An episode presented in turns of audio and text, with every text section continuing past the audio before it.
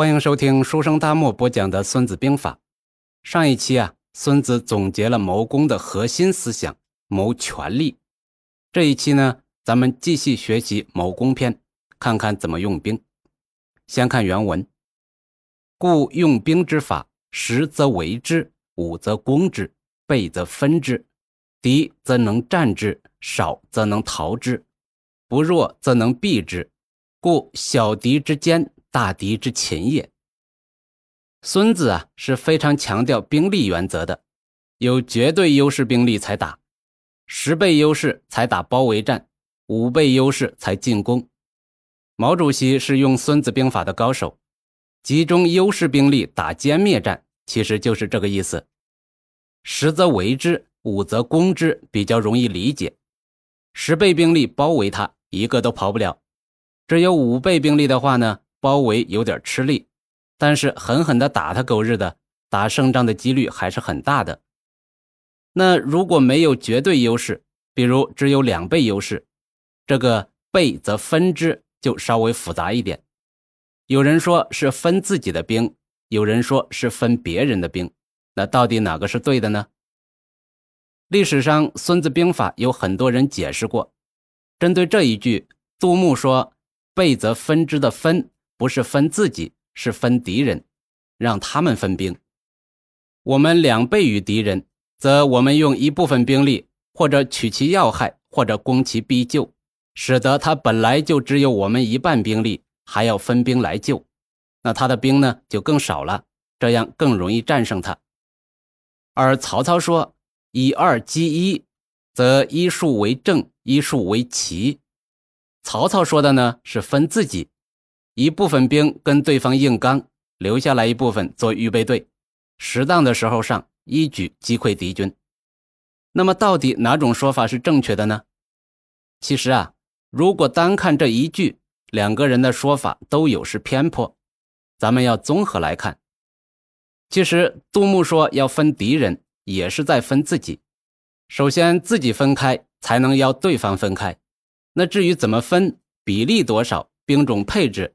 则要看战场的具体情况，而曹操说的一正一奇，也不是说兵力五五分，也要看具体情况而定。备则分之，也是指导思想，那放在具体的情况下，要懂得灵活变通。毛主席的运动战就是依托较大的作战空间来换取时间，移动兵力包围敌人，以优势兵力速战速决。毛主席总结为：避敌主力。诱敌深入，集中优势兵力，各个击破。看下一句：敌则能战之，少则能逃之，不弱则能避之。两军遭遇啊，敌得住就战之，就像《亮剑》里李云龙说的：“两军相遇，勇者胜。”也是在实力相当的情况下才能勇者胜。那敌不住呢，就逃之夭夭，这是聪明人。明知不可为而强为之，那是莽夫。毛主席说过：“打得赢就打，打不赢就跑。”其实就是这个道理。那如果不跑会怎么样呢？小敌之坚，大敌之擒也。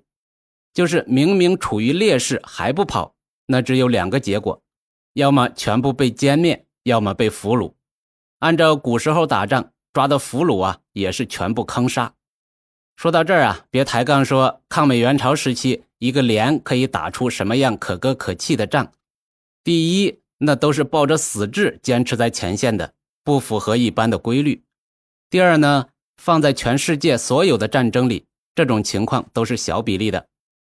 南北朝时期，侯景叛乱，良将陈霸先、王僧辩讨侯景，列军于张公州。梁军高旗巨舰，侯景看到之后非常不高兴，他就说：“梁军士气如此高昂，要先挫挫他们的锐气。”之后呢？亲自率铁骑万人鸣鼓向前冲。陈霸先对王僧辩说：“这善用兵者，如长山之蛇，首尾相应。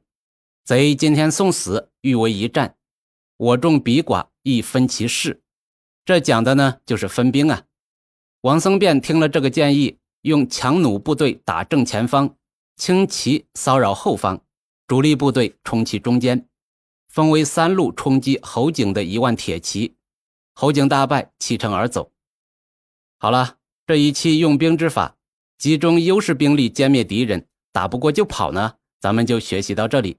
下一期咱们继续学习谋攻篇，关注我不迷路哦。